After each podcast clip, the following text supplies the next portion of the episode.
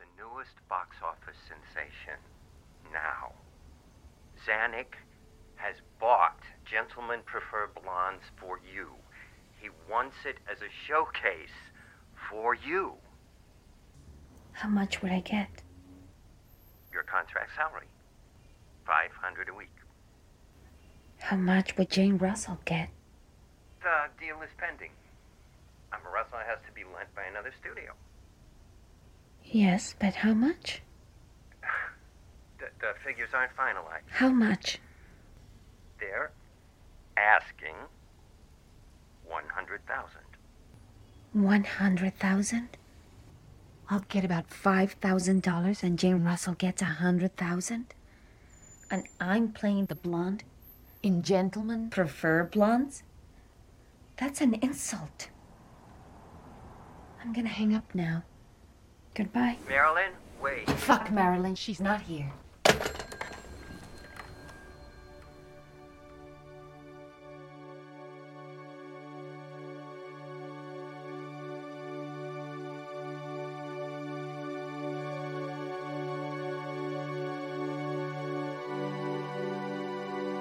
Estamos de regreso en Plano Secuencia, su podcast favorito de cine. Muchas gracias por sintonizarnos como siempre para acompañarnos en nuestra charla cinéfila sobre los estrenos de la cartelera mexicana, sea digital o presencial. Yo soy Carlos Ochoa y conmigo se encuentra, como siempre, Andy Saucedo. ¿Cómo estás, Andrea?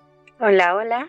Muy bien. Contenta, ya lista para platicar en, en esta emisión. Un poquito aquí nerviosa, Carlos me, me, puso nerviosa antes de entrar al programa porque dice que, que ahora sí nos van a llover las críticas.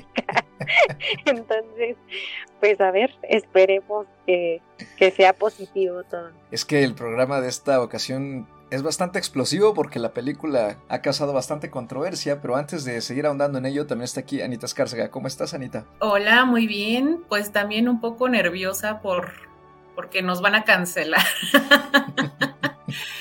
Pero pues ni modo, ni modo. Este, pues igual muy contenta de estar aquí y pues emocionada también por la película de la que vamos a hablar porque creo que se dirán grandes cosas. Y la película es nada más y nada menos que Blonde, Rubia, esta biografía ficcionada de Marilyn Monroe basada en la novela de Joyce Carol Oates, publicada en el año 2000 que además fue finalista para el Pulitzer del 2001 y que también ya tuvo una adaptación para serie de televisión en Estados Unidos para CBS en, el 2001 justamente fue una miniserie y pues esta segunda adaptación corre de la mano del director y guionista Andrew Dominic famoso por esta película de western que se llama El asesinato de Jesse James por el cobarde Robert Ford. También ha trabajado en miniseries como por ejemplo dirigiendo capítulos de Mindhunter y ha hecho dos documentales eh, relacionados a la carrera musical de Nick Cave.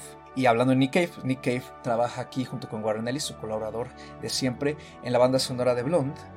Y pues esta película está protagonizada por Ana de Armas en el papel estelar, trayendo a la vida a Marilyn Monroe y la acompañan Adrian Brody, Bobby Cannavale, Xavier Samuel y Julianne Nicholson en el papel de su madre Gladys y pues la película ha generado muchísima controversia por su trato ¿no? y por la forma más bien en que cuenta la historia de Norma Jean Baker, ¿no? el verdadero nombre digamos de esta famosa actriz que conquistó a Hollywood en los 50s e inicios de los 60s hasta que trágicamente falleció eh, por un suicidio el 4 de agosto de 1962.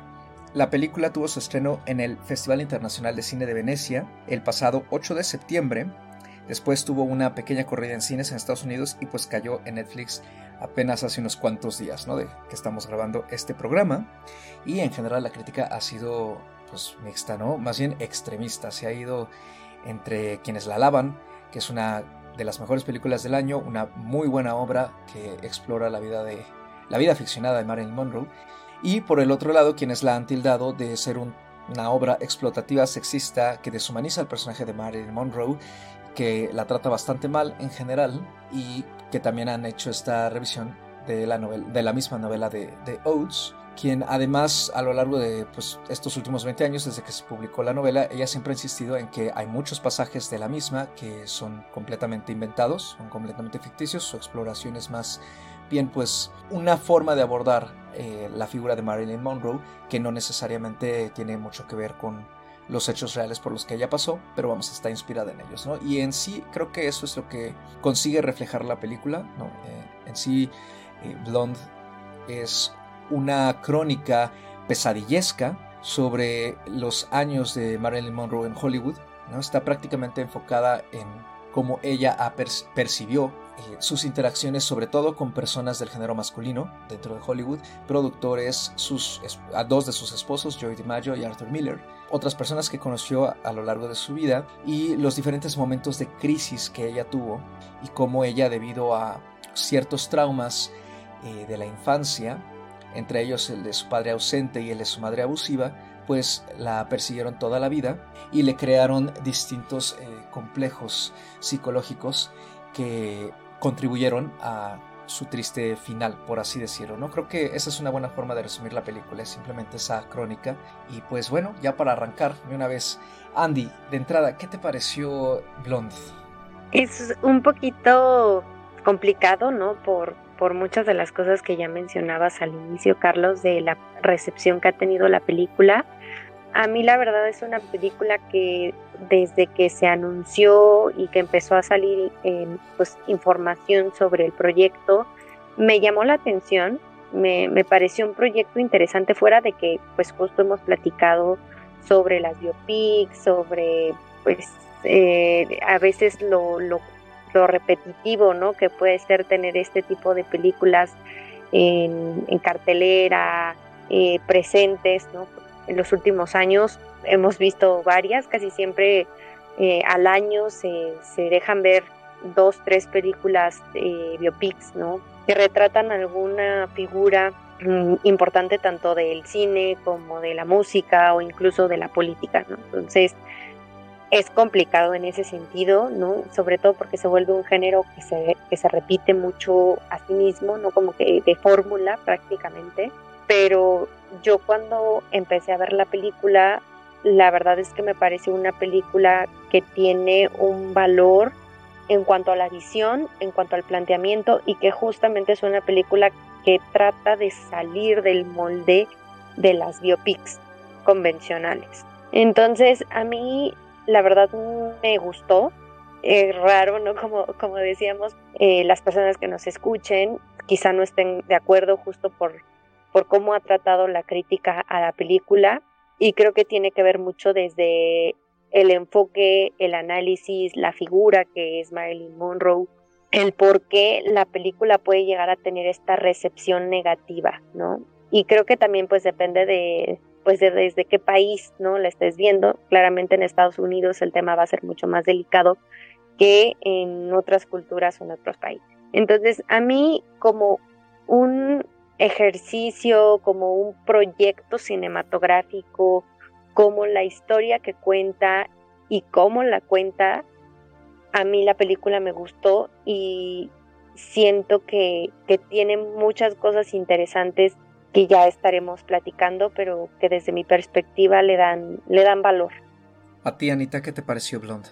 Yo estoy un poco como Andy, yo voy a decir que no es una película fácil, porque, vaya, no lo es, es una película que requiere de verla con mucho criterio. Verla para empezar sabiendo que es la adaptación de una novela. Una novela que, como ya bien dijiste, está ficcionalizada. Entonces, creo que mucha gente llegó a ver esta película creyendo que iba a ver pues una biopic nada más o que iba a ver tal cual 100% la vida de Marilyn Monroe. Y número uno, pues creo que hay que tener bien en cuenta que es la adaptación de una novela. Además, no cualquier novela, ¿no? O sea, es una novela escrita por Joyce Carol Oates, que es una escritora que tiene, tiene un marcado estilo violento. Y va a haber violencia, sí la va a haber, pero no me parece que sea explotativa para nada. Y en segundo lugar, creo que también lo que intenta hacer la película, y a mi parecer lo logra, es separar a Norma Jean Baker de Marilyn Monroe, ¿no? O sea, creo que la película lo que hace es separar a la persona artística de la persona humana real. Y eso es algo que también entiendo que a mucha gente ahorita le está como que haciendo un cortocircuito. ¿no? Entonces creo que esas dos particularidades hay que tenerlas bien en cuenta cuando se esté viendo la película, ¿no? Y hay que verla con, con cierto ojo crítico, ¿no? Entonces, a mí en general la película me gustó, me gustó bastante. La disfruté, no en el sentido de que, mmm, delicious, ¿no? Pero vaya, disfruté lo que, lo que hace Andrew Dominic.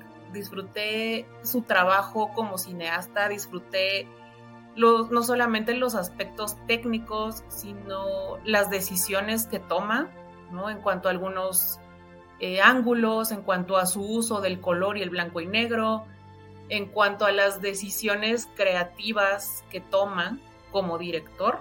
Creo que es una muy buena película, creo que está muy bien hecha. De cierta forma entiendo por qué a mucha gente le está molestando y por qué a mucha gente ahorita le está causando tanto odio, pero yo creo que hay que desmenuzarla un poquito más, ¿no? O sea, no, no nada más quedarse con, con, lo que uno ve en Twitter o con lo que uno ve de repente que alguien dijo o que alguien hizo, sino pues tratar como de formarse un criterio, ¿no? Al ver la película y tomando en cuenta las cosas que ya mencioné. Yo estoy en una postura bastante similar, eh, sigo pensando en general qué es lo que me gusta y qué es lo que no me gusta, porque sí hay cosas que, en definitiva no me gustan. Creo, sin embargo, que es un trabajo que no puede pasar desapercibido, ¿no? Eh, no sabría decir si es una de las películas imprescindibles del año, creo que no, pero creo que sí ofrece muchos aciertos, sobre todo en el aspecto técnico es lo que más me gusta, con todo y que también siento que hay una parte, ¿no? en la que Dominic se pasa un poco de pretencioso, ¿no? Eh, hay algunas secuencias que no me funcionan, pero en general creo que estoy de acuerdo, o sea, la película es difícil de ver, exige no solo tiempo por su larga duración, sino también paciencia e incluso verla como con cierto temple, ¿no? Porque es una película muy agobiante. Eh, y justamente hace unos cuantos días eh, vi El Rayo Verde de Romer y a pesar que esa película es la mitad de corta que esta, me estresó mucho porque la protagonista está llena de ansiedad. Todo el tiempo está dudando de sí misma y de sus de lo que piensa y de lo que piensan los demás de ella y lo transmite muy bien y creo que con Blonde resentí mucho eso porque aquí vemos a Marilyn o más bien a Norma Jean prácticamente en una pesadilla ansiosa los 160 y tantos minutos que dura. ¿no? Entonces sí se vuelve bastante pesada de ver en ese sentido, ¿no? Eh, lo que nos puede hacer sentir la película en caso de llegar a conectar con ella. Eh, y creo que algo que me gusta es que como la película está narrada desde, lo que ella percibe, ¿no? Como estamos como dentro de su cabeza de cierta manera, pues esta especie de delirio de entre persecución y al mismo tiempo pues una clara realidad de que ella percibe y siente todas las interacciones que mantiene con las personas en su vida cotidiana de una forma agresiva, pues en efecto creo que hace que se vuelva un estilo de personaje muy pesado y al mismo tiempo bastante real. También me gusta bastante lo que hace Ana de Armas. Creo que más que interpretar a Marilyn, ella, justamente lo que tú dices, ¿no, Ana? Interpreta a Norma Jean Baker a esa persona que está detrás de la fachada, digamos, que, vemos en las películas y en las fotos que pues, son los principales eh, modos de ver ahora a Marilyn Monroe. Creo que carga bastante bien la película ya sobre sus hombros. Me gusta también el diseño de producción, creo que hay muchas cosas bastante cuidadas en general. Transiciones, el uso de la cinematografía, la música de Nick Cave también me gusta. Entonces, me parece una propuesta audaz e interesante. Sin embargo, pues sí, el, lado opuesto, ¿no? Es que creo que también cogea de varios lados, para mi gusto. Siento que hay algunas secuencias que podrían haberse acortado, pero creo que lo que más me frustra con la película es que siento que se mantiene como en una misma nota las tres horas, bueno, casi tres horas, ¿no? si llega un punto en que, ok, estamos viendo a esta protagonista que es maltratada de estas formas y que se enfrenta a la industria y la industria es desalmada y no no quiere reconocerle lo que ella no solo ha aportado, sino de lo que ella es capaz, ¿no? Y para ella se convierte en una especie como de muros que se cierran encima.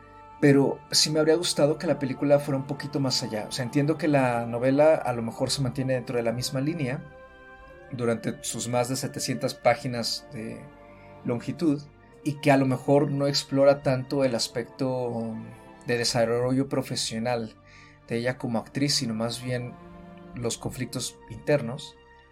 Pero sí creo que llega un punto en que eso se puede volver muy reiterativo y creo que esa es una de sus principales fallas. Que al ser tan larga, la película, además de que de por sí ya es cansada por su naturaleza, pareciera ser que el personaje de Marilyn no, no sale de ese, digamos, rango, ¿no? De ser la persona que está siendo agredida por todos los demás, ¿no? Entonces eso a mí me, me desespera un poco con, con, la película porque siento que no le da mucho que hacer, no solo a Ana de Armas, sino en general el guion, pues, ¿no? Y en ese sentido creo que sí hay un claro énfasis en irse más hacia el aspecto visual, que está bien, pero pues sí llega a tener también ciertos momentos eh, que son muy bellos, pero también a la vez pueden ser caer en lo, en lo pretencioso. Yo también creo, y creo que uno de mis problemas con la película es esta parte pretenciosa que tú mencionas, Carlos. O sea, sí lo noté, sobre todo en que siento yo que el director se enfoca tanto en darle una estética y un estilo a la película que cada escena, cada situación tiene que tener una toma en específico, tiene que tener una cinematografía, colores o blanco y negro, ¿no? Pero hay veces que no era tan necesario. Se siente como demasiado trabajo buscar el mínimo detalle para maquillarlo, ¿sabes? Como, como adornarlo. Eso, eso a mí me saltó mucho en varias escenas. Creo que la primerita en donde lo noté y, y estos son dos contrastes. Y justo por, por, por cómo se enfatizan y el tipo de violencia que representan.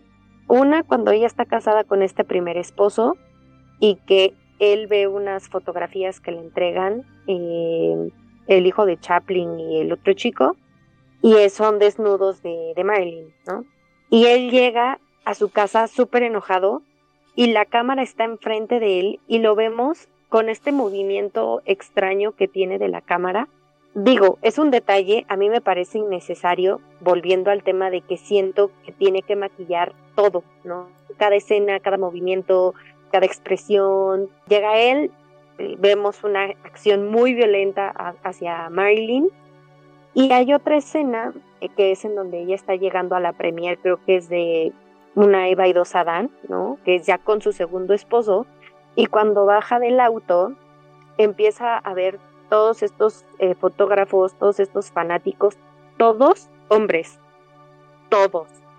ni una sola persona entre esa multitud es mujer.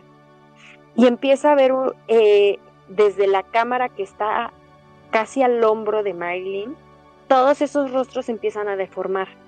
Son hombres gritando, este, diciéndole que la aman, gritando su nombre, y todos esos rostros hablando, moviendo, gesticulando, son rostros que se empiezan a deformar y que es esta violencia que, que está en este globo en donde ella está de la industria, donde ella se vuelve ese objeto sexual, se vuelve eh, esta mujer rubia, ¿no? De donde viene el prototipo de la rubia tonta, de la, de la rubia sexy, y toda esta hambre y esta voracidad de los hombres de sexualizarla a todo momento, ¿no? Para mi punto de vista son dos escenas fuertes porque son dos escenas de violencia, una más clara y la otra disfrazada, pero que el director tuvo que meterle algo, ¿no? Para acentuar o para adornar.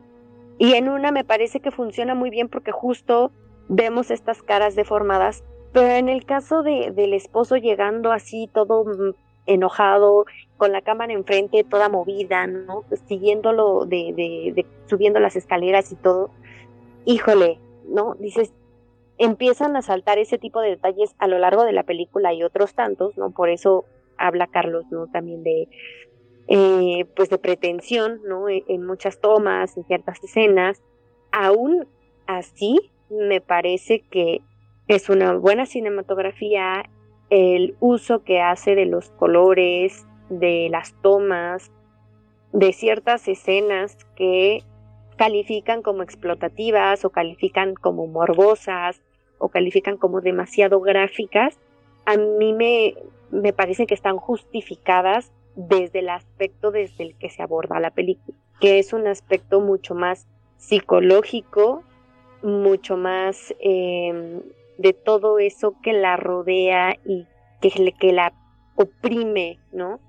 Entonces, todas estas escenas incluso de, de, de, agresión sexual a las que es víctima, en primera a mí no me parece que sean tan gráficas, creo que aquí en este programa hemos hablado de cosas mucho más gráficas y mucho más violentas, pero me parece que sí acentúan lo suficiente la violencia como para entender que esta persona, que más allá de Marilyn Monroe, que esta persona llamada Norma Jean, sufrió y vivió y es el ejemplo claro del abuso en la industria.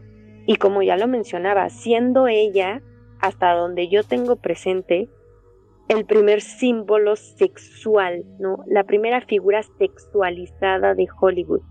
Había otras actrices, claramente, que siempre que estaban calificadas como bonitas, como hermosas, elegantes, pero la primera mujer que fue esta figura sexual, esta bomba como, como la, la catalogaban, fue Marilyn Monroe.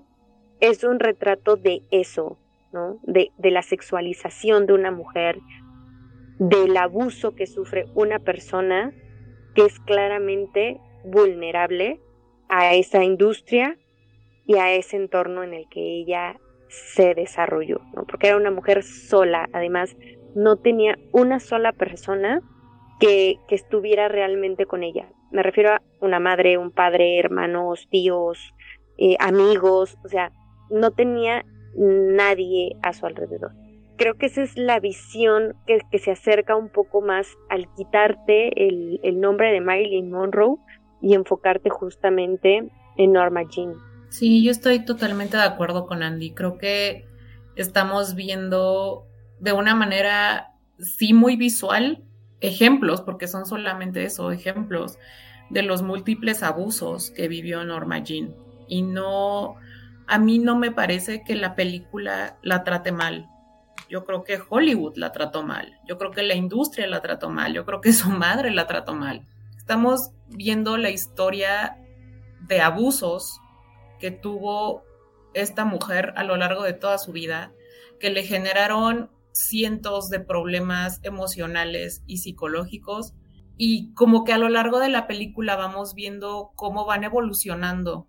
Conforme avanza la película, siento que las escenas se vuelven cada vez más oníricas y hacia el tercer acto de repente ya se siente muy muy Mulholland Drive, ¿no? O sea, ya como que ya no sabes qué es real y qué no es real, qué está pasando, qué es lo que ella está viendo, qué es lo que ella está percibiendo.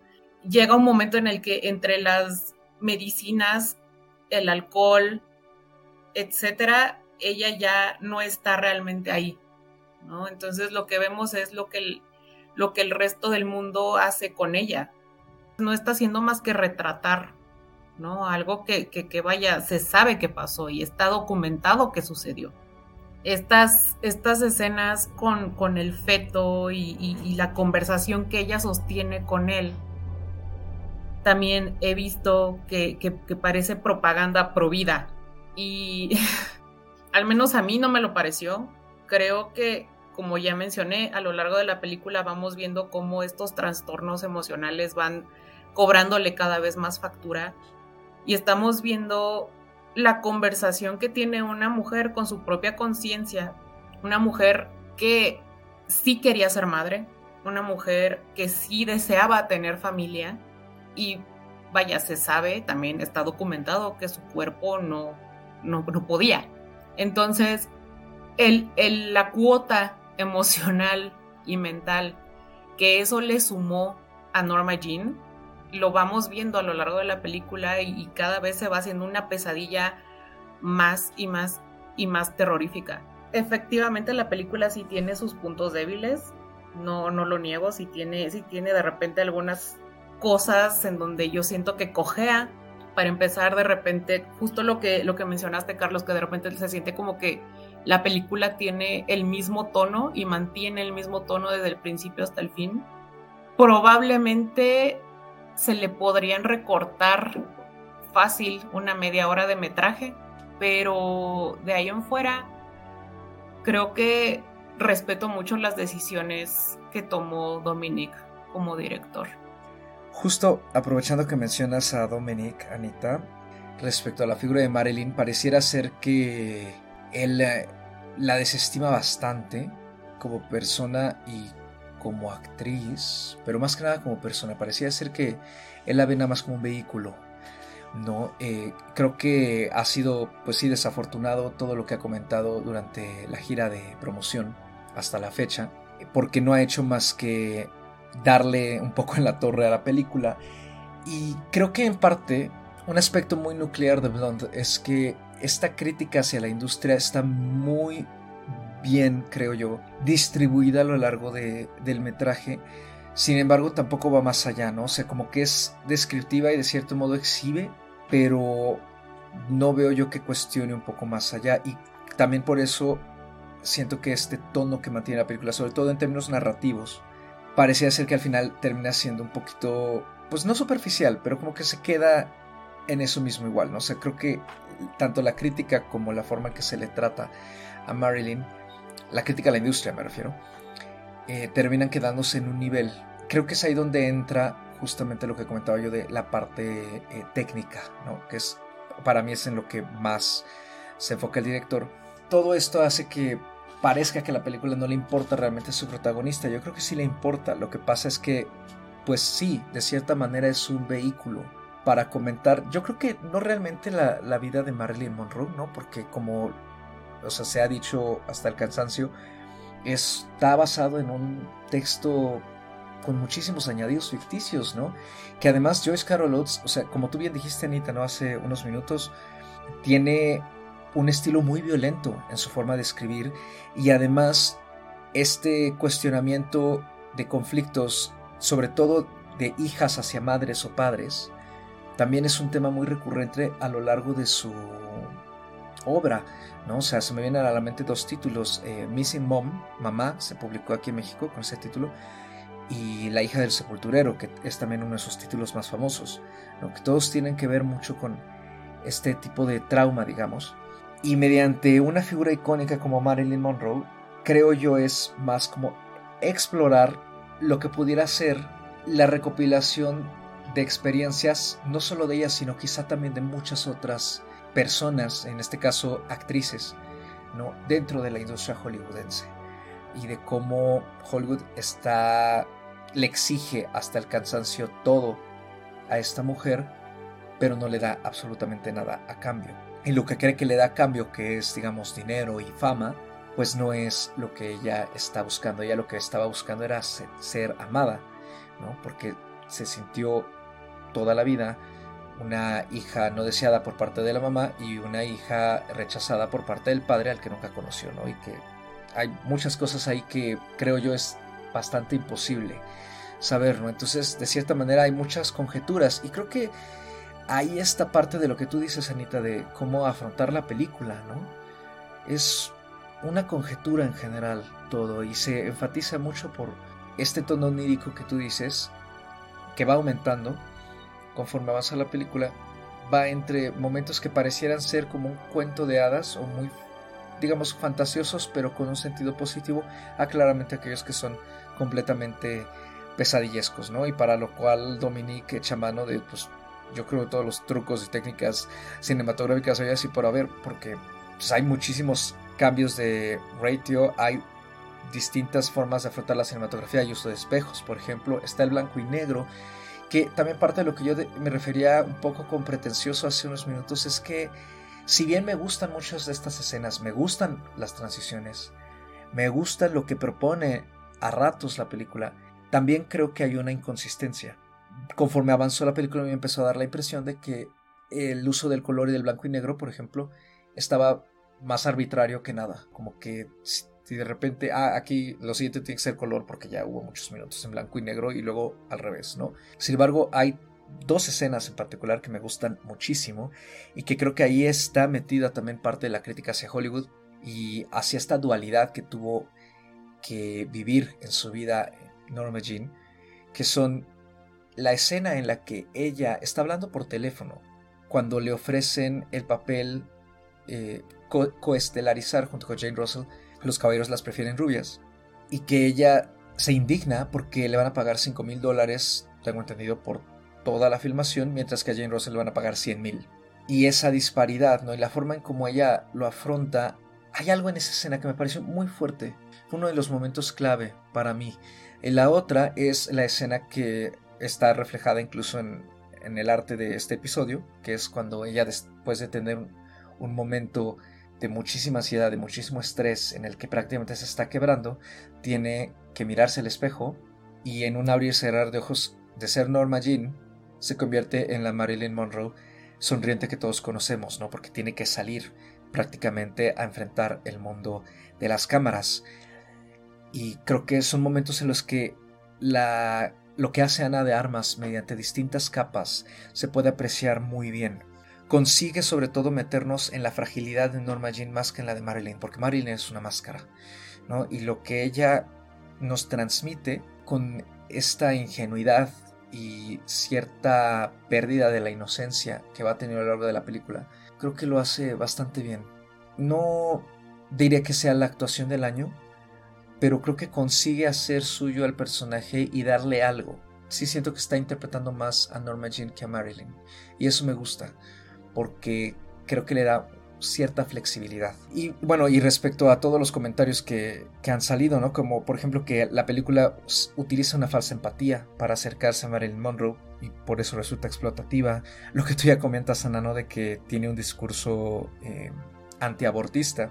Me parece que la película está, creo, consciente de que camina una línea muy delgada y que es muy fácil de cruzar de un extremo a otro y que pues sí, desafortunadamente se puede llegar a malinterpretar o a tener distintas interpretaciones que obedezcan a distintas causas o ideologías y que cada una de ellas las adapte a su manera, pero creo que no por eso eh, pues deja de ser un trabajo bastante interesante.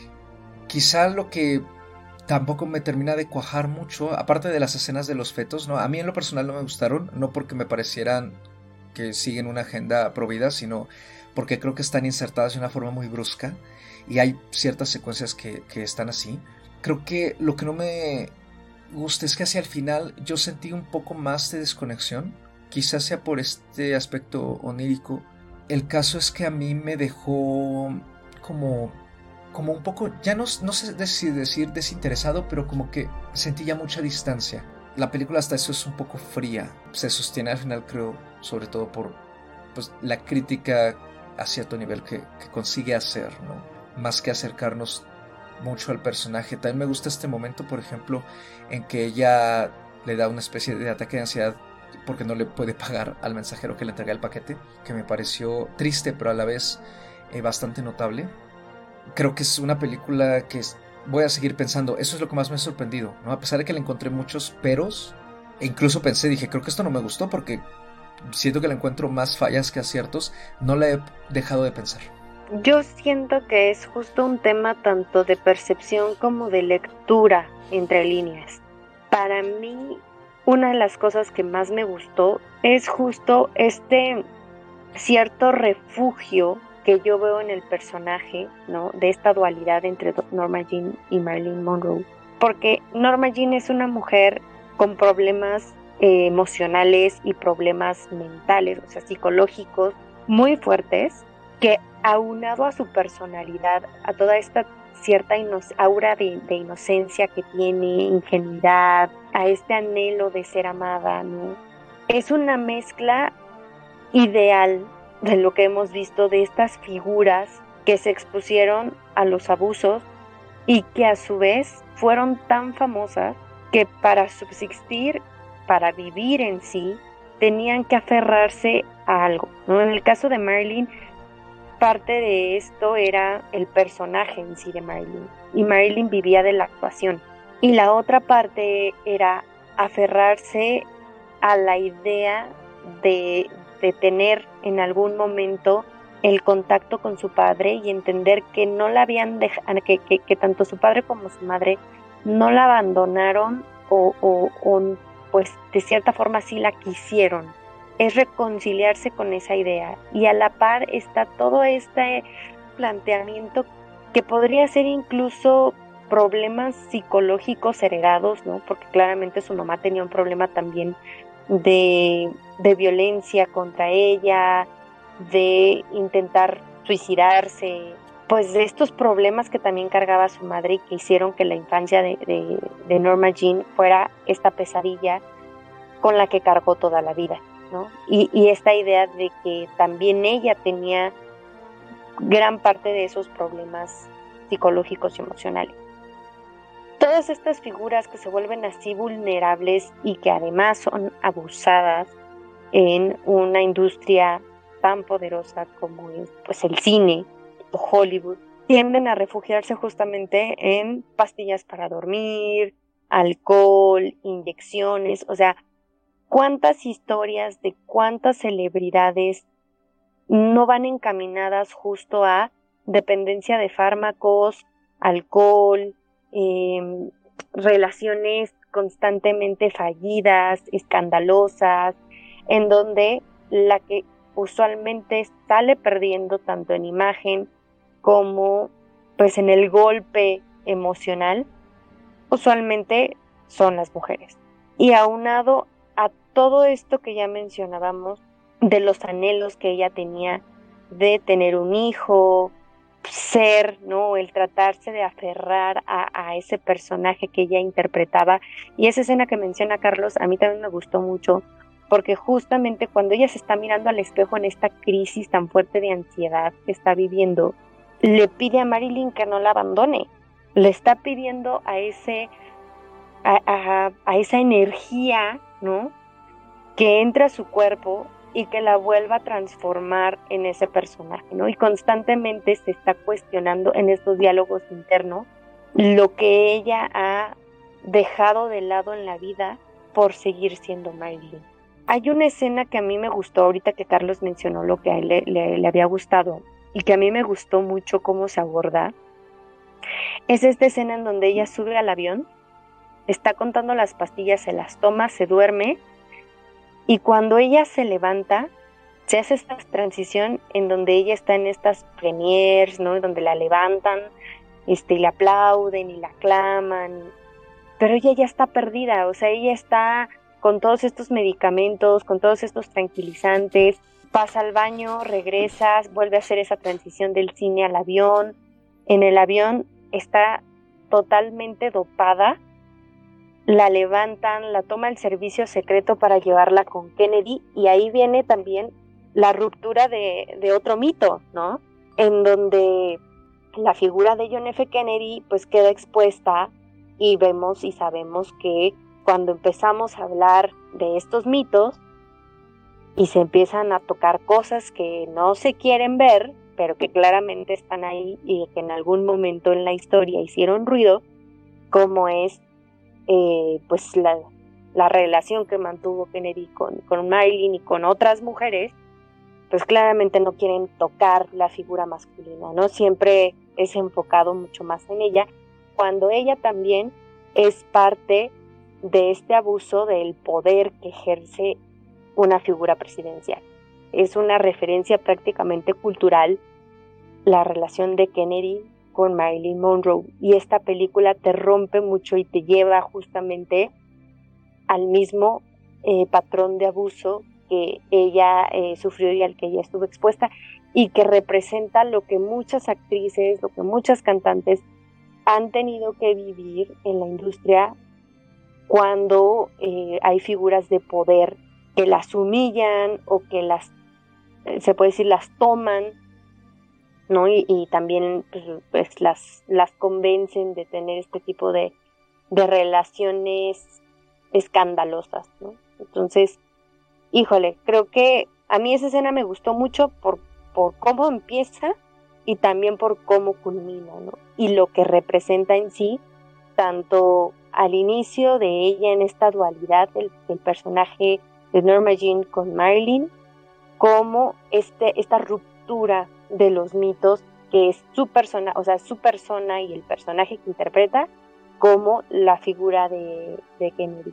Sí, yo creo que parte de lo, de lo escandaloso que ha sido esta película es justamente que rompe, ¿no? Con muchos de estos mitos o con estas ideas muy romantizadas que existían sobre Marilyn Monroe. Como icono cultural, siento que muchas veces para la gente es muy difícil que se les toquen, ¿no? Estas, estas figuras que, que humanicen, porque finalmente creo que lo que intenta hacer no solo la película, sino en su momento también la novela, es de cierta forma humanizar en el sentido de que le agrega ciertas capas de complejidad a este personaje que tenemos todos en la memoria, que fue Marilyn Monroe. Siento que muchas veces eso no gusta. Uno tiene una idea que es como una estampita, que es como una fotografía en, un, en una pared, ¿no? En un nicho. Y en el momento en el que nos muestran a Norma Jean eh, explorando su sexualidad, teniendo un orgasmo, eh, disfrutando su vida sexual, ya es como disrumpir esta imagen que se tenía de, la Marilyn Monroe bonita, sonriente, sí sexy, pero no pornográfica, ¿no? Por, por ponerle un nombre. Creo que de cierta forma la película sí está haciendo mucha labor de romper mitos. Tampoco digo que, que esto sea lo que en realidad pasó, ¿no? O sea, simplemente creo que tanto la película como la novela se enfocaron mucho en señalar el nivel de abuso y el nivel de violencia que vivió Norma Jean a lo largo de su vida. Algunas de las escenas que ya mencionaron han sido de mis favoritas también. Yo creo que mis escenas favoritas también yo les agregaría además esta como fantasía romántica idílica que hay en la playa con Arthur Miller cuando la vemos con el famoso suéter, ¿no? De color beige en la playa y estas escenas que están a color y la vemos como por primera vez en toda la película, la vemos feliz, ¿no? Creo que sí hay mucho de onírico en la película, hay mucho de onírico en la manera en la que están contando la historia y me parece que es muy a propósito, ¿no? O sea, de repente es onírico en el buen sentido y de repente es pesadillesco creo que eso es de lo que más me gusta de la película, porque sí te mete mucho o sí te transmite muy bien la idea de lo que está atravesando el personaje, ¿no? Entonces, me parece que es un muy buen uso de este tipo de, técnicas, de este tipo de, de narrativa, porque te transmite con la pura imagen lo que está sucediendo, ¿no? Como estas como estas escenas que ya, que ya mencionó Andy, ¿no? Cuando está en el avión, cuando está dopada, que de repente está en el teatro, de repente está en el avión, de repente no sabe ni en dónde está, ni con quién está, ni cómo llegó ahí. Y tú como espectador tampoco sabes, ni sabes si es algo que está pasando o es algo que ella está alucinando o, ¿no? O sea, estás tan, estás tan perdido como estaba ella. Te desorientan totalmente como espectador y te, te dan la idea perfectamente de cómo pues estaba desorientada también ella, ¿no? Sí, yo creo que por eso la película pues también tiene mucho este objetivo, ¿no? De meternos en ese estado mental, más que nada. Y creo que, bueno, por supuesto, al gusto de cada quien, de alguna forma lo consigue, ¿no? Quizá más, quizá menos. Y ya para ir cerrando, a mí me gustaría cerrar mi participación sobre Blonde, diciendo que, pues, si bien a lo mejor no es una película que sea, como dije ¿no? en un inicio, de lo imprescindible del año, creo que para poder comentar sobre ella, ¿no? hay, que, hay que verla, hay que experimentarla. Creo que la forma de poder interactuar con cualquier obra de arte es justamente experimentarla. Y en el caso de las películas, bueno, eh, hay completa y absoluta libertad de incluso quitarlas si, si no nos está convenciendo, ¿no? Yo lo he hecho incluso con otras cosas. pero sí es una película que para poder interactuar con ella exige no solo contextualización, ¿no? que creo que es algo que hace mucha falta en general en la forma en que ahora se discute todo a través de las redes sociales. Muchas veces eh, se argumentan las cosas sin contexto, se dicen las cosas sin contexto. Y en el caso de esta película creo que no solo es necesario, sino que además, independientemente de si lo que nos está presentando es real o no, creo que la película deja bastante en claro que es un trabajo de ficción y por ejemplo, este argumento que también ha circulado, ¿no? De que es que porque el director no avisa eh, que está basada en una novela, perdón, pero la verdad es que creo yo, una buena parte del... No solo una buena parte del contenido que se consume ahora son adaptaciones de novelas y cómics, sino que además la mayoría de estas adaptaciones pocas veces ponen digamos, la leyenda de que son una adaptación al inicio de la película, porque no, o de la serie, porque no todas tienen una secuencia de créditos inicial. Hay algunas que sí, ¿no? O sea, creo que va y viene. Eh, pero creo que, o sea, descartar un trabajo ya nada más por un motivo así, me parece bastante ignorante, la verdad. En todo caso, para quien nos esté escuchando y no sabe si darle la oportunidad a Blonde, yo creo que vale la pena explorarla. Eh, vale la pena ver qué es lo que está haciendo Dominic y creo que más que nada lo que hace Ana de Armas, ¿no? que me gusta mucho en general eh, cómo ella se adueñó, digamos, de, Norma Jean, ¿no? A su manera. Creo que si por algo vale la pena ver Blonde es por lo que ella nos entrega. Y pues eh, creo que yo la seguiré pensando, ¿no? Con todo lo que hemos comentado por aquí. De momento yo la cierro con tres estrellas. Pensé hace unos días cuando la vi que a lo mejor no la volvería a ver, pero creo que me gustaría volver a repasar algunas de sus secuencias que más me han gustado, porque creo que sí son puntos muy bonitos, ¿no? A pesar de que están en medio de un caos pues bastante desolador. Yo cerraría mencionando o retomando algo muy importante que pues es eh, la lectura de, de una película y el criterio propio, ¿no? Difícilmente uno puede hablar de algo que no ha visto. Entiendo toda la gente que no le ha gustado, entiendo a la gente que le ha gustado y lo que no alcanzo a entender es aquella gente que no la ha visto, pero que te piden que no la vean porque es mala. En este caso, para aplicar ese criterio, ¿no? Es importante primero ver la película y creo que al ver la película lo que se debe procurar es justamente quitarte de la mente lo que tú sepas de Marilyn Monroe. Porque aquí estamos viendo a la figura detrás de Marilyn Monroe. Estamos viendo a una mujer que está viviendo su vida desde una perspectiva cinematográfica y de ficción. Ahora, ya la crítica que se le puede hacer a lo que hemos mencionado, ¿no? Cinematografía, actuaciones, dirección, eh, guion, o sea, todo lo que usualmente se desglosa al momento que vemos una película, parte mucho de la perspectiva, del lo hemos dicho aquí, incluso del mood con que te sientas a ver la película, ¿no? Todo eso surge a partir de verla.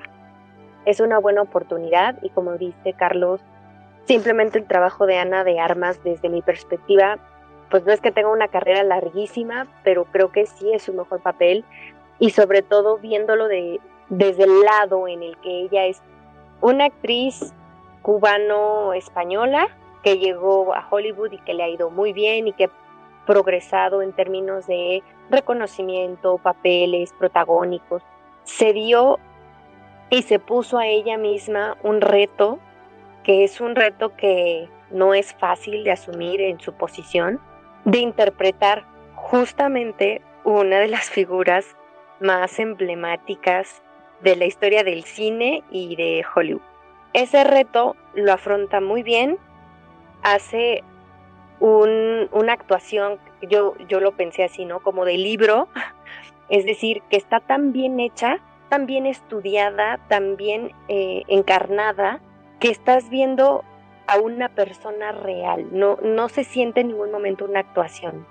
Ya, ya reforzando en ese sentido, vale mucho la pena ver su trabajo y apreciar eh, lo que ella hace como actriz o sea, si no es la mejor actuación del año, es una de las mejores actuaciones del año, ¿no? Desde mi perspectiva. Yo cierro con tres estrellas y media, la verdad es que a mí sí me, sí me gustó Blonde, y es una película que yo volvería a ver y creo que incluso la sufriría menos que la primera vez porque entiendo mucho de lo que hay entre líneas. Yo estoy muy de acuerdo con, con, lo que dice Andy. Creo que lo más importante aquí es hablar del criterio y de formarse un criterio propio. No sabes cuántos comentarios he visto basados nada más en una de las escenas con el feto. Un clip de dos minutos sacado de una película de más de dos horas y que con eso ya tiene un montón de odio, un montón de críticas, un montón de gente diciendo no la vean.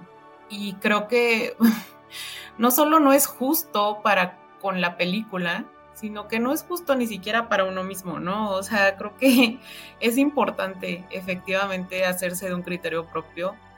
Ya si la película te gusta o no te gusta, después de que la viste, pues bueno, se respeta totalmente, ¿no? Pero vaya, primero vela, ¿no? Creo que definitivamente es una película que ha desatado muchas pasiones entre el público, entre la, la crítica y tanto el la crítica como el público común, aún sin haberla visto, ¿no? Y eso es un fenómeno bien extraño y que ocasionalmente se, genera en, en, el cine que de repente vemos. Yo creo que por la pura actuación de Ana de Armas y la música de Nick Cave y Warren Ellis, aunado obviamente a todo lo que ya dijimos sobre, sobre Dominic, pero vaya, con esos dos elementos nada más, ya tienen para que sea un trabajo que es muy, muy digno de verse y de apreciarse. Y bueno, yo cerraría con cuatro estrellas.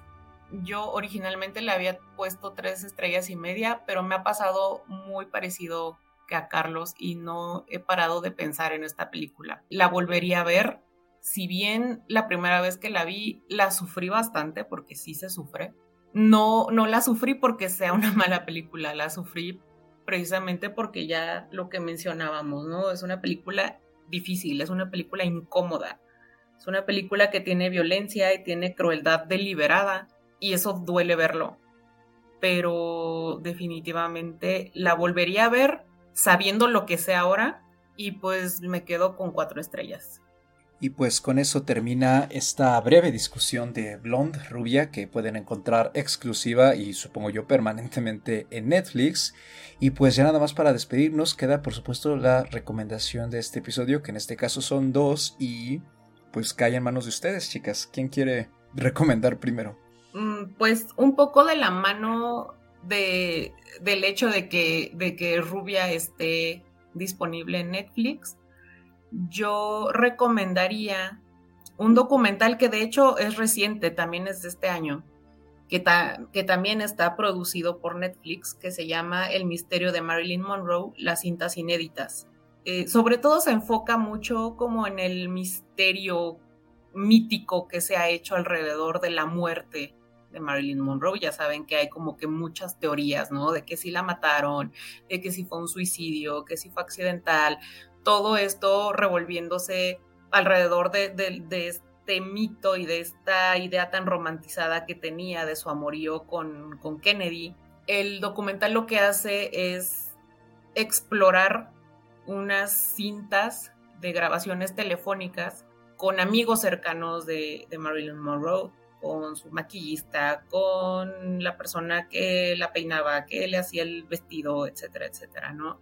También hacen una exploración un poco de pasadita nada más, pero vaya, es, resulta bastante fuerte de estos problemas emocionales y psicológicos que ella venía arrastrando desde siempre. Uno de ellos eran pues con la figura ausente de su padre, ¿no? Y esta especie de obsesión que vemos mucho en esta película que tiene con la figura paterna. Es un documental bastante interesante por, por todas estas cosas, porque son cosas que medio se sabían, pero como que nunca habían salido bien a la luz. Entonces, pues es bastante interesante verlo, vaya, si les interesa la, la imagen de este mito, de este icono que fue Marilyn Monroe, también la encuentran en Netflix. Y la otra eh, recomendación, pues es una película que salió en 2011, protagonizada por Michelle Williams y que eh, se llamó, se llama Mi Semana con Marilyn. Es una película que incluso también tuvo algunas nominaciones a los premios de, la Academia en, en esa época y retrata justamente un pasaje también adaptada de una novela de un joven asistente de director en Londres de finales de los 50 que narra justamente eh, pues cómo se vivió o cómo vivió él desde su perspectiva un encuentro con Marilyn Monroe donde ella va a Londres a grabar justamente una película en donde él es el asistente del director y, sobre todo aquí creo que algo interesante es que es una Marilyn, es el retrato de una Marilyn mucho más parecida a lo que vemos en Rubia, ¿no? Esta Marilyn Monroe con depresión, que toma diferentes medicamentos, que tiene estos cambios de, pues, de humor, ¿no? Esta ansiedad, estas inseguridades, muchas inseguridades y sobre todo en temas de actuación, ¿no? El ser vista como la rubia bonita pero tonta, la hacen quererse esforzar constantemente también en, en, las actuaciones que da. Eh, yo recuerdo que una película que al menos a mí me gustó mucho cuando la vi en, en su momento y está disponible en Prime y también por ahí eh, la, la, transmiten en, Pluto TV, en alguno de los canales donde, donde justamente transmiten películas. Y pues con eso cerramos este episodio sobre Blonde, un torrente de producciones inspiradas o sobre esta icónica actriz, ¿no? Y por supuesto también eh, visitar sus trabajos principales como Niágara o justamente Los Caballeros las prefieren rubias, entre pues, todos los demás que hizo, pues siempre es por supuesto una recomendación permanente. Y pues con eso nos vamos. ¿Dónde nos pueden encontrar, Anita? A mí me pueden encontrar en Twitter o en Instagram como arroba animalceluloide. Ya saben, yo no tengo nada más que hacer, entonces ahí me encuentran siempre. A mí me pueden encontrar en Twitter o Instagram como arroba Ahí estoy compartiendo información de cine, retuiteando memes eh, de gatitos, de deportes y pues sus comentarios siempre son eh, bien recibidos. Ahí nos escuchamos y nos leen. Y a mí me encuentran en Twitter como arroba Mr. Carlos Ochoa con un 8 dígito y una A, saben ahí, dudas, comentarios sobre Blondo, sobre cualquiera de las otras películas que hemos comentado en este programa, como siempre serán bienvenidos o bloqueados, según sea el caso. No, no, nunca bloqueo en general. Este, enmudezco, enmudezco trending topics, ¿no? Como Marvel, por ejemplo. Y pues este programa lo pueden encontrar en algunas de sus plataformas de podcasting preferidas, ya sea Deezer, Amazon Music, iTunes, Spotify, Acast, Google Podcast, entre otras.